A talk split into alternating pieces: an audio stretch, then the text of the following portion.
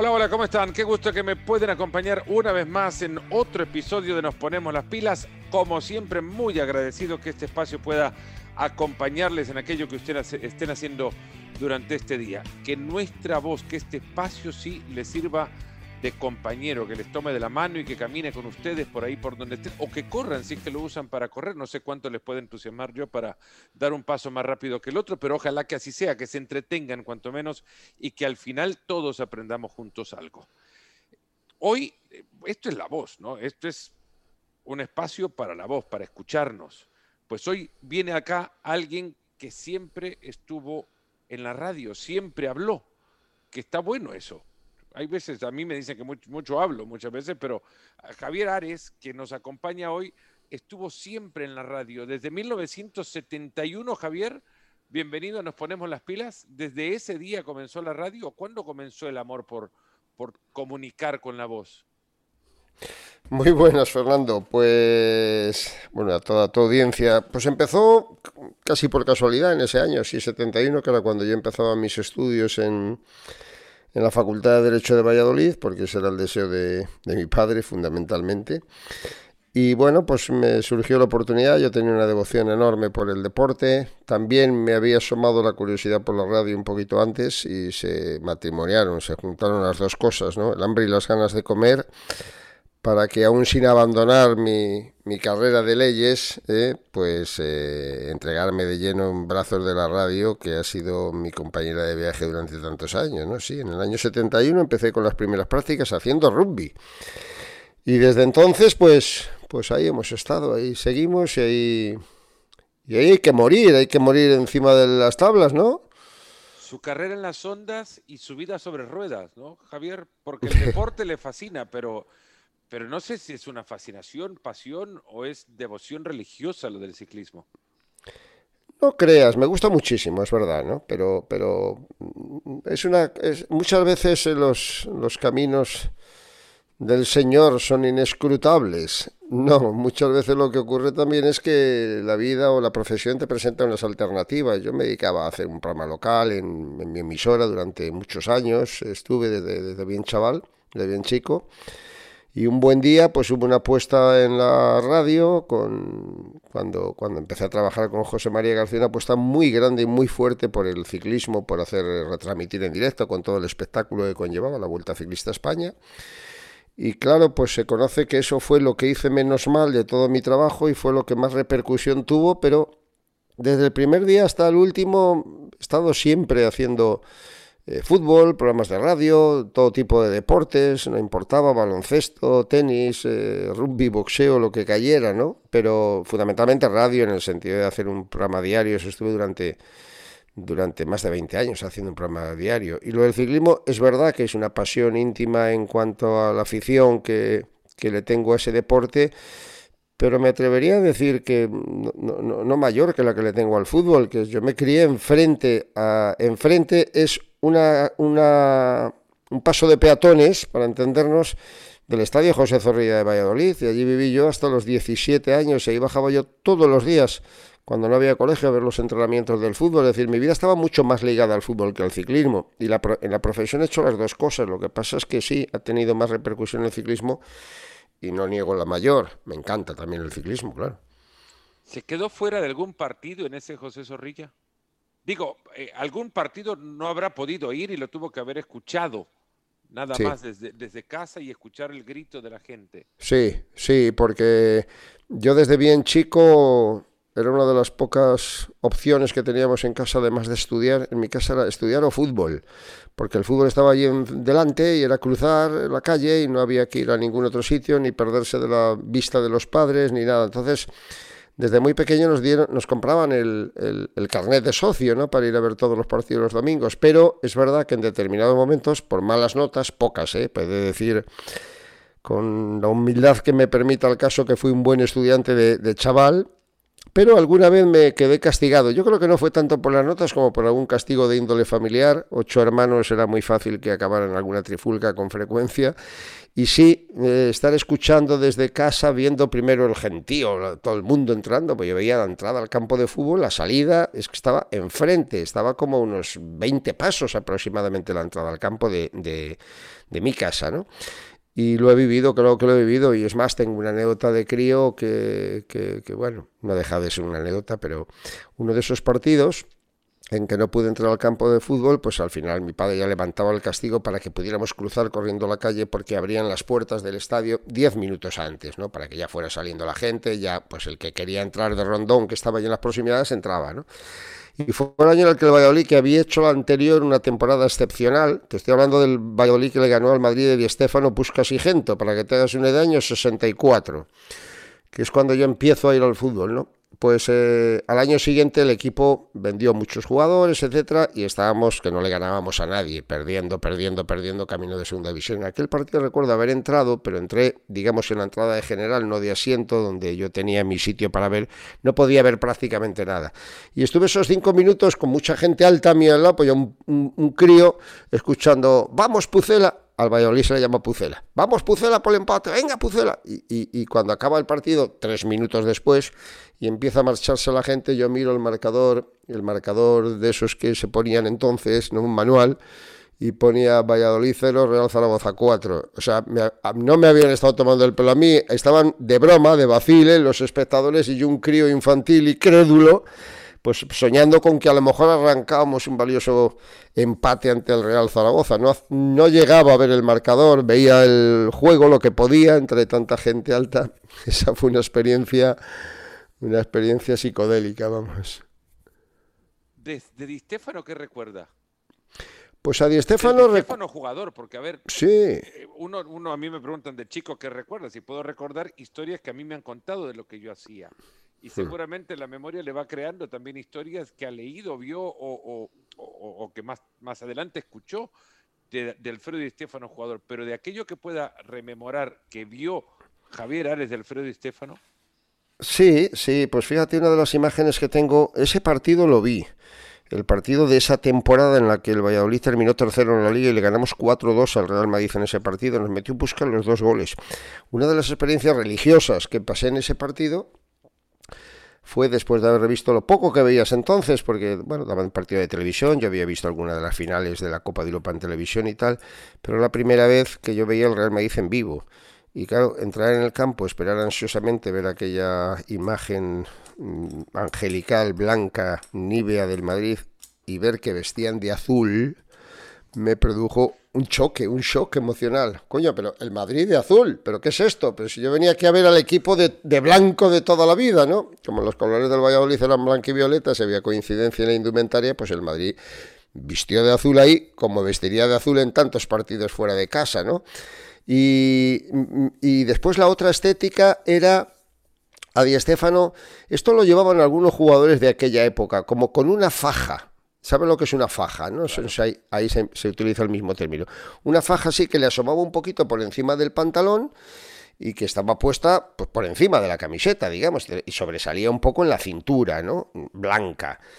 Algunos jugadores, algunos, eh, rara vez la llevaban, pero me llamó poderosamente la atención que la llevara Di Stéfano. Más allá de eso, eh, mi memoria infantil no acertaba, bueno, mi capacidad infantil a lo mejor no acertaba a reconocer muchos detalles, pero sí eh, sí su figura, sí, ahí es donde a lo mejor se me mezcla un poquito la imagen de que tú decías antes, ¿no? Lo que nos han contado, lo que hemos visto en vídeo, lo que no sé qué.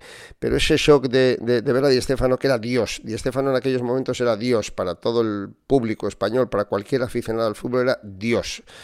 Es que yo creo que ahora mismo no aguantaría ni una comparación con Messi o con Maradona, no porque fuera mejor, no lo creo yo, es que además tampoco lo creo, sino simplemente porque a lo mejor no teníamos en España, digamos, el acceso a las grandes estrellas. Hoy puedes estar hablando de Messi y Maradona y a la par puedes estar hablando de 5, 6, 8, 10 fenómenos del fútbol europeo, actuales o de otra época incluso, ¿no? Pero entonces a los ojos y a la cabeza, al cerebro de un, de un adolescente, de un niño, que adolescente, de un niño como era yo, pues el nombre de Di Stefano era, era mágico, era como irreal, era Di Stefano y punto. Los demás eran jugadores de fútbol y allí estaba Di Stefano. Y sí, yo le recuerdo aunque sea vagamente, le recuerdo mm, ir y subir y bajar mucho, estar, estar por todas las zonas del campo, ¿no? Te fijabas tú en tu equipo y veías que fulanito era el delantero centro, veías al otro que era el extremo derecho, al otro que era el defensa central, pero Di Stefano era, como llamaba tanto la atención, porque era así un poco calvo y rubio y tal, pues era, era, era, un cierto mimetismo el que ejercía también, ¿no? Entre, lo veías por todos los sitios y muchas veces si no fuera por, por su cabeza no sabías quién era. Recuerdo más a Di Stefano creo que fue al año siguiente, sí, al año siguiente me parece fue exactamente, cuando fue al español. Eh, salió tarifando, como les pasa a la inmensa mayoría de los corredores veteranos, por muy ilustres que hayan sido, salió tarifando con Santiago Bernabéu y con el Real Madrid y fichó por el Real Club Deportivo Español. Y ahí jugó otra temporada, además jugó con un jugador que estaba entonces en el Valladolid, centrocampista se llamaba Ramírez, y ahí recuerdo más a Di Stefano todavía, más, también era un año más y a esas edades de 9, 10 años pues influye muchísimo, ¿no? Sí, lo recuerdo. Nunca he visto a Di Stefano porque yo vi a jugadores de la época un poquito posterior a Di Stefano que me encandilaron. Podría hablar de muchos, de muchos, desde Luis Suárez hasta hasta a Bobby Charlton, a, a Eusebio, el portugués. Y Di Stefano no me decía nada, nunca me dijo nada Di Stefano. Sé lo que era y lo que representaba, pero yo no vi a Di Stefano como un, como un artista del balón nunca. Y soy consciente de todo lo que fue Di Stefano, ¿no? hasta el punto de ser considerado uno de los cuatro Beatles, como decimos por aquí, no uno de los grandes de la historia del fútbol, pero estaba muy lejos de las exquisiteces, de las exquisiteces que yo he visto de artistas del balón luego. ¿Pudo hablar con, con, con Di Stefano después profesionalmente? Tener sí. alguna... Sí, mucho, bueno, mucho, sí, sí, sí, porque Di Stefano era muy locuaz y era aparentemente así un tanto distante y demás, pero después Di Stefano durante muchos años fue presidente, bueno, a ver, ya como periodista he tenido la oportunidad de verle incluso cuando fue entrenador del Valencia y luego del Real Madrid, etcétera, pero tuve más trato con él cuando estaba ya un poco en un segundo plano y era presidente de la Asociación de Veteranos del Real Madrid. Estuvo unos cuantos años. Y yo en esa época eh, dirigía el canal Real Madrid Televisión. Era un canal que no era del Real Madrid, era un canal del Grupo Prisa, el propietario del país, de la SER, etcétera, que entonces puso en marcha un canal de, del Real Madrid Televisión bueno, por aquellas cosas de la vida que a veces son difíciles de entender, me encargaron a mí, que no tenía ninguna experiencia televisiva, en hacerme cargo del canal. Lo abrí, lo inauguré, lo creé en todo. Bueno, lo creé, a ver, voy a resultar un poco petulante, con un equipo de profesionales que estaba encargado de eso, pero yo como máximo responsable. Y entonces eh, teníamos el canal instalado en la antigua ciudad deportiva del Real Madrid, donde hoy se levantan, que todos están por ahí cenando cerquita, las torres, las cuatro torres famosas. Ahí estaba la ciudad deportiva del Real Madrid. Ahí estaban las dependencias del Real Madrid, las dependencias de la Asociación de Veteranos, en los campos de entrenamiento y donde jugaba el, el Real Madrid Castilla hoy, el equipo filial y ahí teníamos la sede de Real Madrid Televisión. Entonces el contacto con Di Stefano era mm, bastante frecuente, un rato allí pasabas, charlabas, que hay viejo, que no sé qué. Bueno, tampoco tuve nunca el privilegio de mantener una conversación muy a fondo con él, pero varias charlas cortas, unas cuantas, sí. ¿Son mejores los futbolistas hoy que, los de aquella época? Porque hoy, quizás, bueno, lo expreso como una pregunta, pero lo afirmo, es más, hoy son mejores los futbolistas de aquella época, los mejores son considerados así, con más certeza hoy que en los años anteriores en donde Di Stefano quizás se le veía una vez por año en vivo y, se y se recibía o se asimilaban mucho mensajes que creaban una leyenda. Di Stefano era muy bueno, no, sola vez, no solamente una vez, era muy bueno recurrentemente, ah. pero que la leyenda, el colectivo que se generaba a su alrededor le terminaba eh, dimensionando de una manera superior incluso quizás a la que podría haber merecido. Hoy se le ve todos los días a Messi, a Cristiano y a aquellos que puedan recibir una comparación.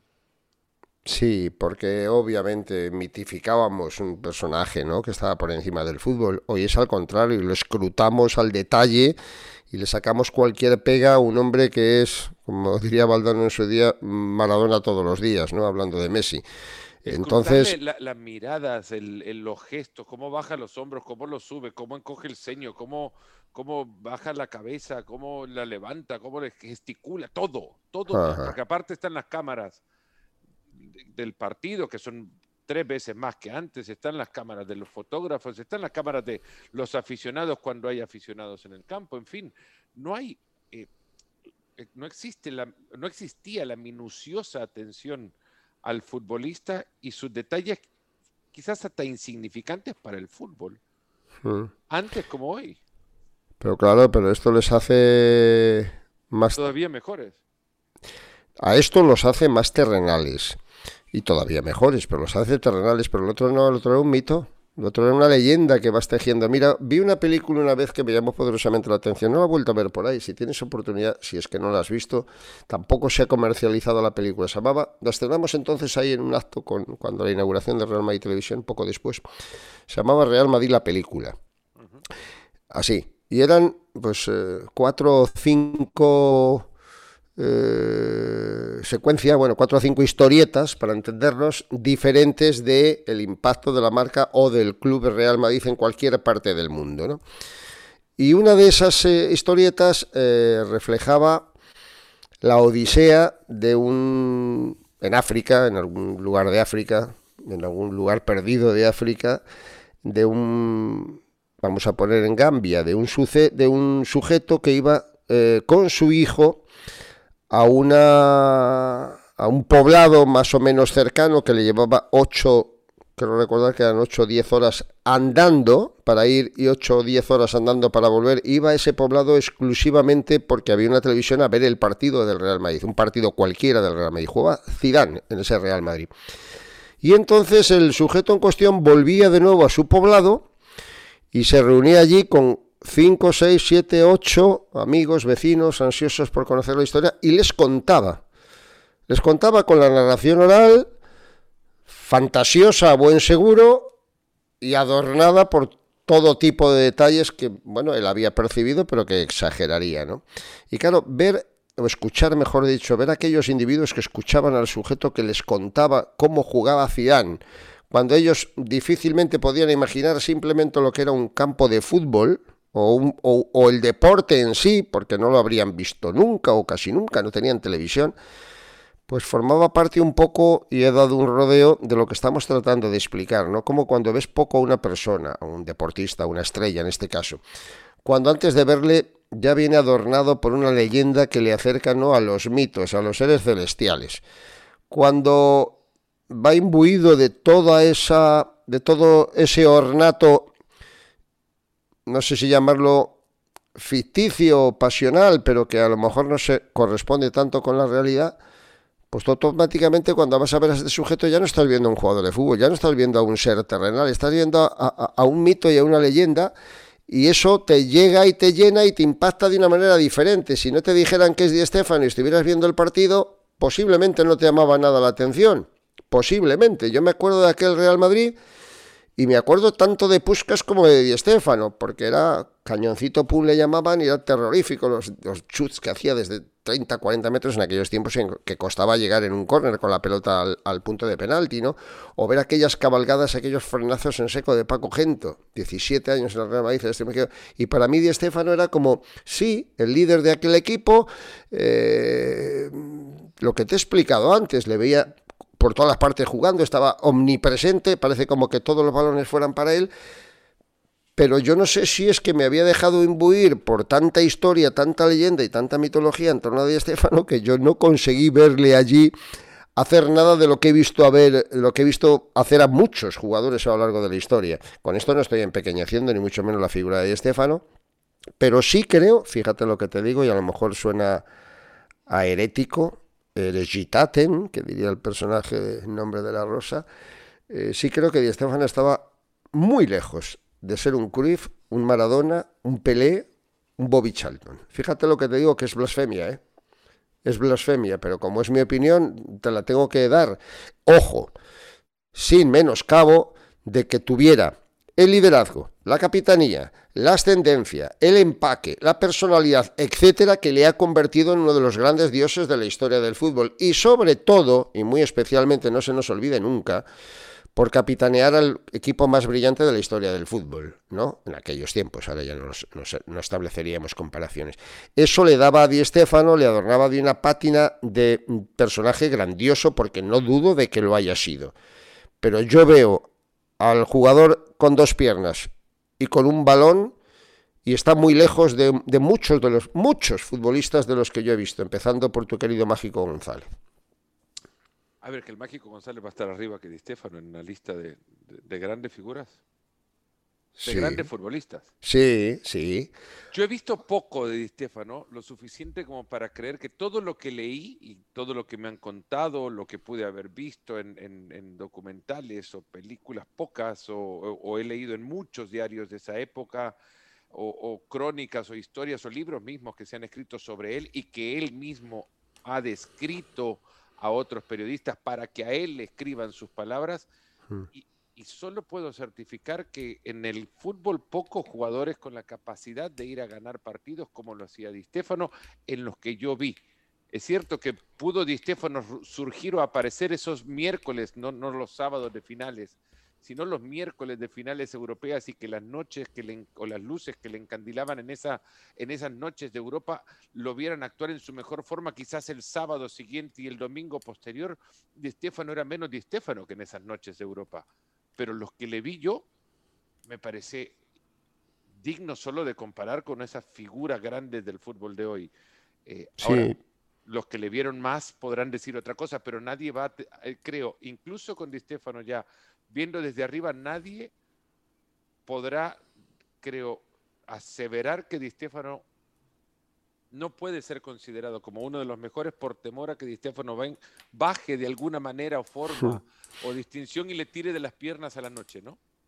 Sí, pero bueno, sí, es que sí, yo estoy en esa misma dirección. Simplemente te digo que yo a Di Stefano con el balón en los pies no le vi hacer cosas que he visto a muchos futbolistas, que no era un personaje. ¿Qué le vio, Javier? Joder, el mágico. El mágico era. El mágico era Maradona, pero una vez al año. si Messi Maradona... Maradona cuando quería. Claro, si, si, Messi era Maradona todos los días, el mágico era un jugador prodigioso. No, déjame que te diga solo, para abrochar el tema de lo de Di Stefano, que precisamente por eso les mismo le estoy encumbrando. O sea, no tengo ni la menor duda de que fue Dios, no tengo ni la menor duda de que el liderazgo, la capitanía, ese, ese amor propio, ese carácter que tenía en el campo, le hizo ser uno de los grandes dioses del fútbol. Solo se habla de cuatro dioses del fútbol y el primero fue él, ¿no? Luego vendrán Pelé, Maradona y Messi. Los demás no admiten comparación con estos cuatro, digamos, en, la opinión más popular. Pero que precisamente todas esas virtudes de las que tú estás hablando, ese carácter ganador, esa personalidad arrolladora, etcétera, es lo que le convierte y lo que hizo tan grande la figura de Di Alfredo y Estefano, porque en el campo y con el balón en los pies, Di Estefano no admitía comparación, a mi modo de ver, que es una opinión particularísima, por supuesto, ni con Mágico González, ni con Maradona, ni con Messi, ni con Cruyff, ni con Beckenbauer, ni con Bobby Charlton, ni con George Best, ni con... No voy a decir muchos más porque entonces sería un tanto sacrílego, ¿no? Pero vosotros habéis visto jugar a, Gerson y a Ribeliño y que no tenían, no tenían las condiciones que tenía Di Stefano, para nada, ni, ni tenían esa ascendencia, ni tenían esa, ese carácter forjado a hierro pero con el balón en los pies hacían más cosas que, que Di Stefano. Y eso no tiene nada que ver. Bueno, te digo lo del mágico, porque yo al mágico lo que le vi fue, como tuve la oportunidad de verle muchos años, pero sobre todo también porque jugó un año en el Valladolid, mágico era posiblemente, y ahí están las imágenes que todo el mundo las puede ver, el jugador con más desborde que ha existido en el fútbol. No era solo la capacidad con aquel cuerpo esmirriado de pegarle a la pelota con una violencia descomunal, no era solo el talento que tenía, que era muy grande para hacer cosas muy bonitas y muy espectaculares, era que te encaraba y tenía un cambio de ritmo y una zancada en aquel cuerpo tan frágil que se iba con una facilidad espeluznante. Era, era, era un cambio de ritmo fuera de lo normal. Después hacía muchas más cosas, porque era un artista del balón. Pero viniéndote en carrera y encarándote, yo no recuerdo a muchos jugadores en la historia del fútbol que han tenido la facilidad para irse del rival que tenía Mágico González. A eso añádele todo. A, mí una de las cosas que más me impresionaba Mágico González, porque nunca he sabido con certeza de dónde sacan ese arsenal y ese potencial los futbolistas, es cómo le pegaba la pelota. Con unas piernas de, con dos alfileres, con un cuerpo en quencle, una condición física tirando a paupérrima bueno, él tenía unas condiciones naturales, si no, no te puedes ir de un rival por piernas, ¿no? Lo que no, lo que no hacía a lo mejor aguantar más de 15 minutos el esfuerzo. en el ADN llevaba unas condiciones atléticas insuperables. Pero es que tenía muchísimo talento y tenía un golpeo de balón, pero, pero espectacular. Pocos futbolistas han tenido la potencia de pegada que tenía Mágico González.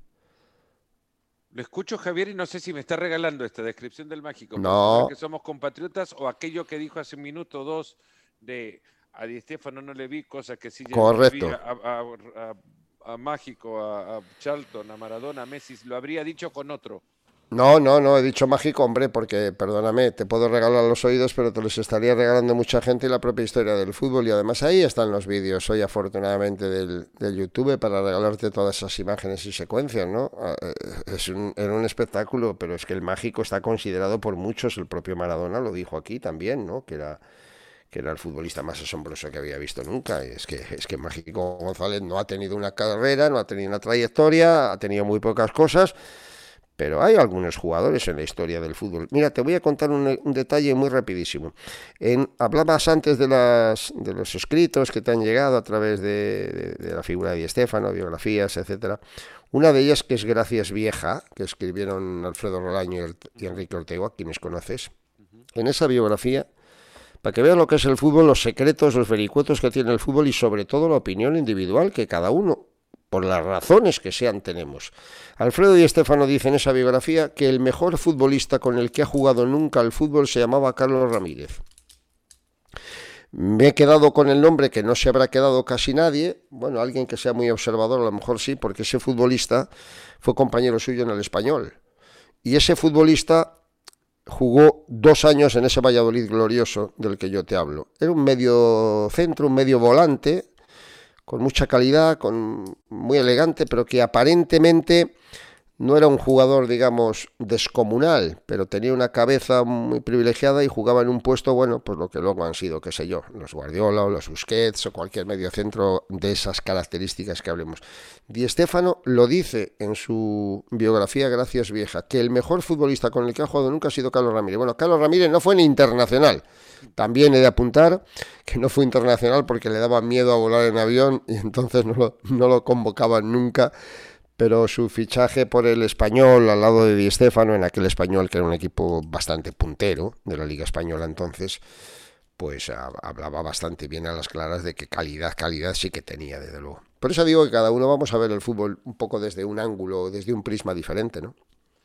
Javier, algo que no cambia en el tiempo y, entrando en, algo que eh, llevará horas, días, si no años, meses de estudios, es cómo cambian los, eh, patrones de consumo de aquellos que utilizan medios de comunicación para consumir sus pasiones, el deporte puntualmente y como la televisión. Yo parto de la televisión para llegar a otros medios y entenderlos también. En la radio no he entrado eh, con regularidad, pero sí he sido parte de ello. Lo que, lo que entiendo es que la televisión ahora trata de conocer a quienes le consumen para saber cómo entregarle a ese consumidor un mejor producto y que no pierda la atención.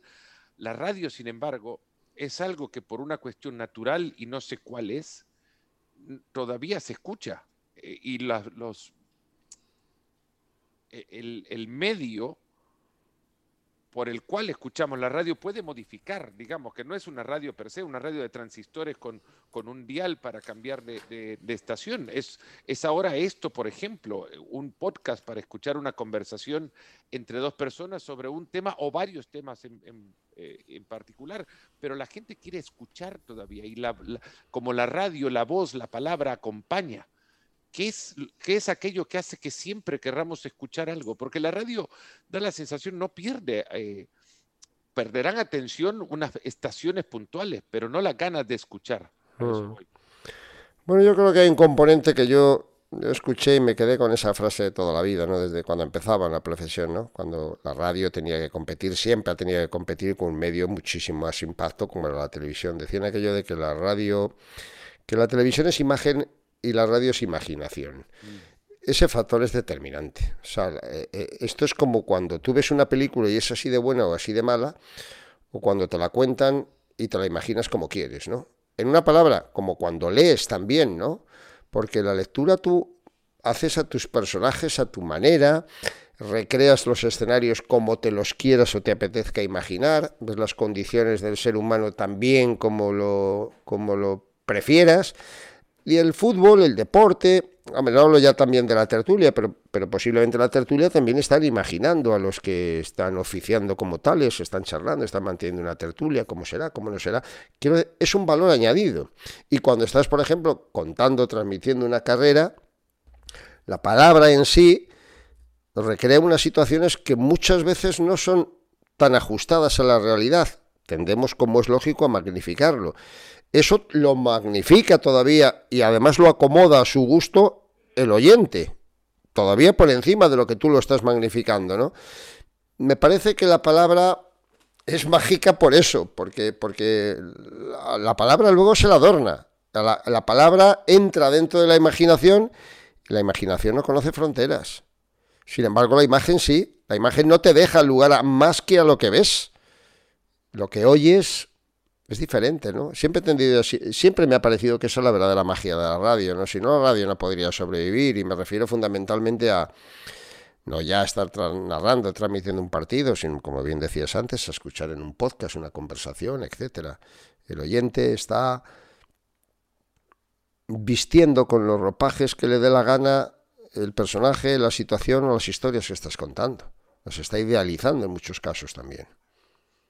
Hay una fascinación gigantesca, creo que aún se mantiene en España. Yo arranqué con ella hace 20, 25 años cuando Internet me permitió llegar sin estar en España a la radio de la medianoche en España, la radio deportiva eh, que ahora está siendo homenajeada, parece, por, por una serie de, Movistar Plus, que Los Reyes de la Noche le llaman y, trata de recrear en una miniserie de, esta plataforma la, no sé hasta dónde definirla como cruenta, pero seguramente muy eh, dura, eh, encarnecida, no sé si tampoco la define como tal, batalla entre dos grandes personajes de la radio, José María García y José Ramón de la, de la Morena, con quien usted pudo trabajar.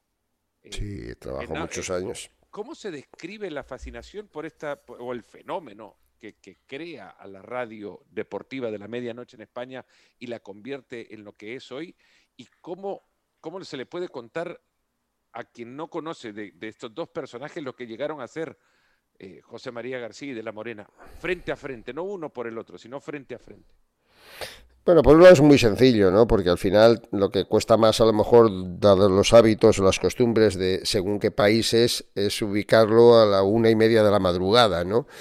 Y España no es que tenga unas costumbres mucho más retrasadas que otros países en lo que el horario se refiere, pero yo he ido por muchos sitios y cuando estábamos en Francia, en Italia, etcétera, con las carreras ciclistas y le decías a alguien que qué haces ahí, todo el mundo acostado y tú pues estoy esperando porque a la una y cuarto tengo que entrar para dar el reporte de la carrera o ir a un hotel y decirle al director de turno, eh, espérate que a la una y cuarto nos llamo García para entrar en la antena. Y, en Francia, que a las once de la noche está todo el mundo cenado dos o tres horas a y dormido, ¿no? Bueno, es verdad que ahí somos un poco más laxos, en España con el horario siempre hemos sido un poco más tardíos, pero aún así todo, esa España que crece en el año 71 apagaba la televisión a las 12 de la noche, un poquito antes. O sea, la programación televisiva en el año 71 había solo una televisión, la televisión estatal, la televisión pública, la televisión española, y a las 12 de la noche estaba sonando lo más tardar el himno, se apagaba todo y la gente a la cama, ¿no? No había televisión nocturna, insisto, ubicándonos en el año y en el escenario en el que estamos del 71. Entonces, en ese momento es cuando se pone en marcha un programa de radio que empezaba siendo informativo y tenía un apartado, un apéndice de deportes, pero que el apéndice de deportes era, y nunca mejor dicho por lo del apéndice, José María García, y entonces ese hombre tiene un impacto desde el primer momento brutal y lo que era un apéndice del programa pasa a ser al revés. Vamos a poner un prólogo de información general y ahora una hora de deportes porque este tío vende. Y entonces, pues, pues es un hábito, una costumbre. Me podrías decir, Joder, pero más fácil a las 3 de la tarde, a las 8, que ya está la gente vuelta al trabajo. Sí, pero el secreto de esa radio, que fue una aventura, es que a las 12 de la noche lo podía ir todo el mundo. Y tú me dirás, ya, pero a las 12 de la noche es hora de dormir. Ya, es hora de dormir, salvo que te estén ofreciendo un espectáculo realmente bueno. Si es realmente bueno, a lo mejor la gente empieza a cambiar el hábito y en lugar de dormir a las 12 se duerme a la 1. Y era la época en la que estábamos, bueno, yo empezaba prácticamente, iba, iba a empezar en la radio. Pero un año antes que yo estaba cursando mis estudios de bachiller, tenía que hacer unos esfuerzos, y como yo me había representado en millones de españoles, pues éramos muchos los que estábamos en la cama con el receptor haciendo unos esfuerzos tremendos para no dormirnos, pero aguantando como titanes a la una de la madrugada. Ese es el impacto de García en los años 70.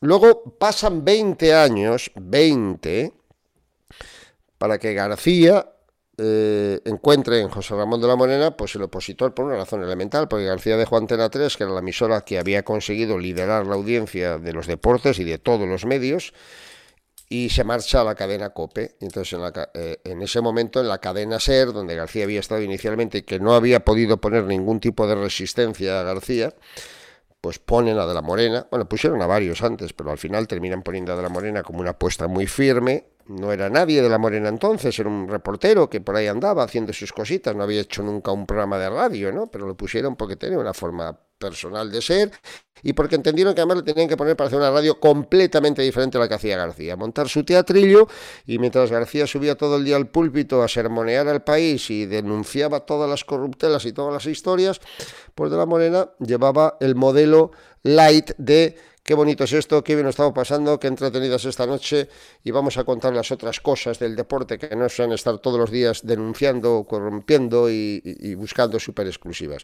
Bueno, pues se generó esa competencia, pero claro, insisto, viene de un momento y de un lugar en la historia de España y en los hábitos de los españoles.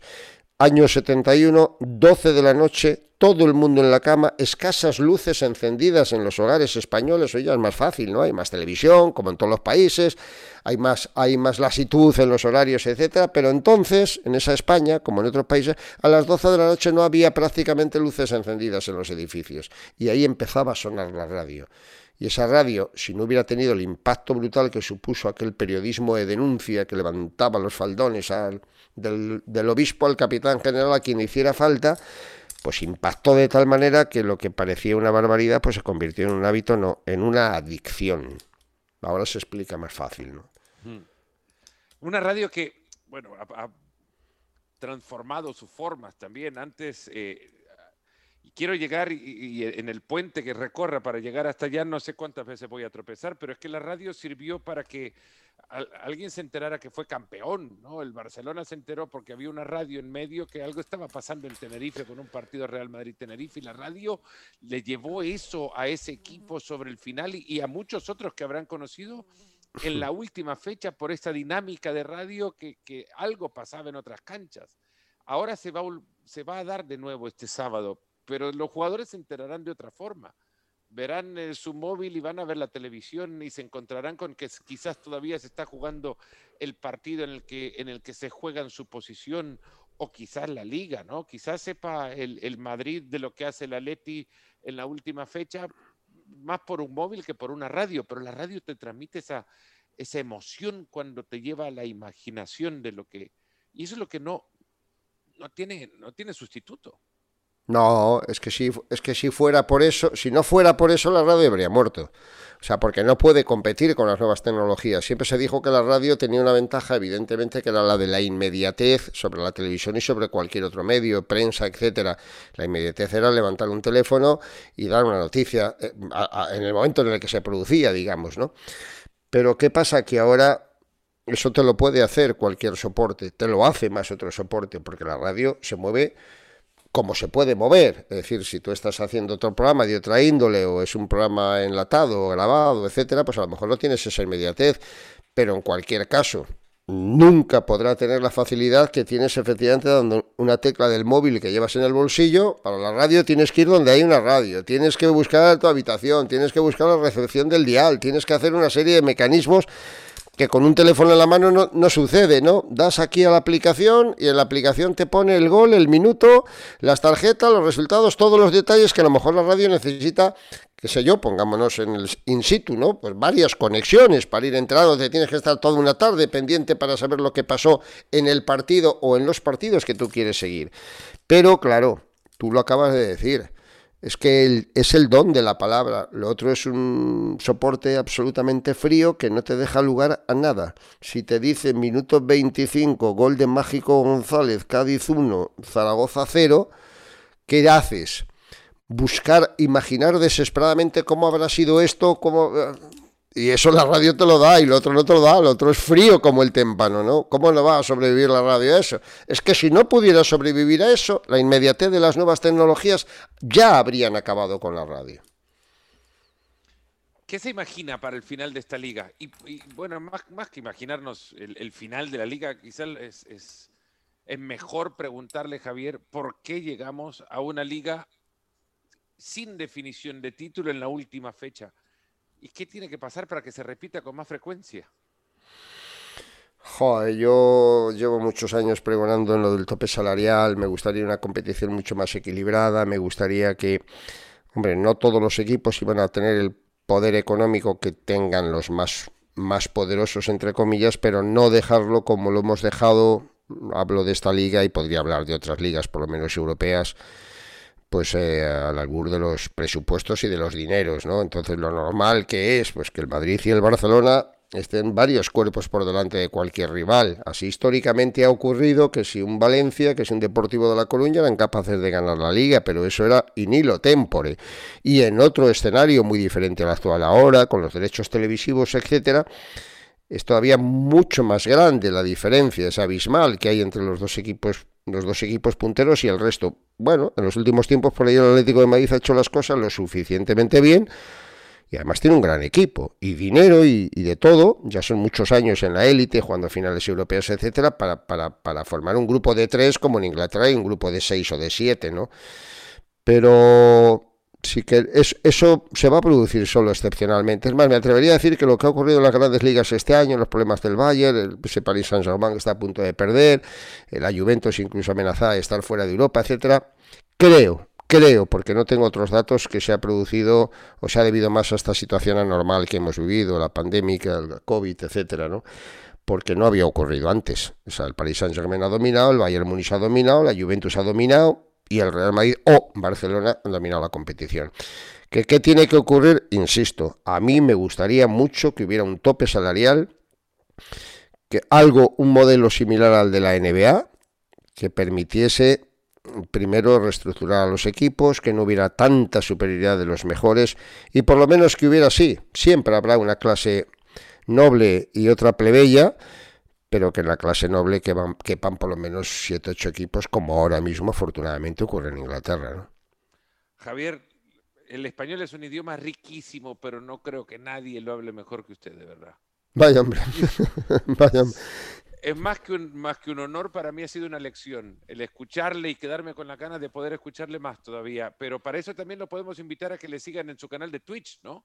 Eso es, ahí estaremos en Twitch, en el canal de YouTube. Eh, hay que estar con las nuevas tecnologías. Mira que seguimos aguantando el soporte de la radio y la televisión en Eurosport. Pero sí, así de forma, digamos, un poco más íntima, ¿no? Para tener estas charlas, para tener tiempo, que es muy importante. Pues ahí tenemos en el canal de YouTube los vídeos. Bueno, el canal de YouTube es un canal fundamentalmente centrado en el, en el ciclismo y que además tiene mucha demanda por, por, muchos países de Latinoamérica y el canal de Twitch pues es de todo, porque hay que hablar, como hemos hablado usted y yo hoy, eh, hablar de fútbol, hablar de, de, deporte, hablar de negocios y hablar de, de la vida, ¿no? Porque al final es de lo que se trata, de hablar un poco de cómo sentimos, cómo vivimos, cómo nos emocionamos y a través de qué conseguimos ese, ese montón de sensaciones, ¿no? Todos necesitamos de una compañía cada tanto. Y este espacio esto es lo que pretende, que sea una pequeña compañía en el espacio del día que ocupen para escucharlo, si lo pueden escuchar de una, derechito y sin pausas, pues, pues más que agradecidos, se han entretenido lo suficiente, lo escucharán en tramos, pero todos necesitamos de la compañía de alguien al lado en algún momento del día. Eh, luego para atender situaciones puntuales vamos, recurrimos a los amigos o a los compañeros de trabajo o, situaciones profesionales aquellos o, a los otros, pero para distraernos aquello que nos gusta, nada mejor que la compañía de la voz de alguien que sabe. Y Javier sabe, de verdad. Muchas gracias, Javier. Mm. Un, placer, me sonrojas con... Me sonrojas con los calificativos, pero te mando un abrazo muy fuerte. Y, el compromiso de tenerlo pronto también. Que, Cuando quieras. He querido hacer la previa del Tour de France con usted, he querido hacer previas de mundiales, de euros y demás, nada. En algún momento hasta convertimos esto en un espacio eh, solo suyo. No tienes nada más que llamarme porque sabes que estoy siempre a tus pies y a tus órdenes. Gracias, Fernando. Un abrazo fuerte. Javier Ares nos ha acompañado en este episodio de Nos Ponemos las Pilas. Hasta el próximo. Se cuidan un montón.